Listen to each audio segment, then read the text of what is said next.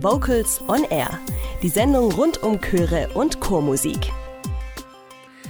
Guten Abend und herzlich willkommen zu Vocals on Air, dem Radiomagazin für die Vokalszene.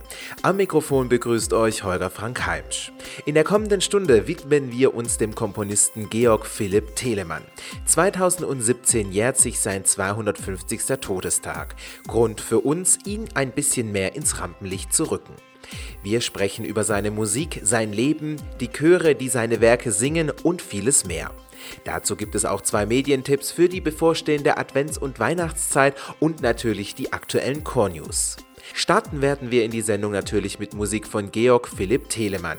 Wir hören Jauchzet ihr Himmel mit den European Vocal Solists aus Berlin und dem Breslauer Kammerorchester unter der Leitung von Stefan Bevier. Kurze Frage, warum singst du denn im Chor?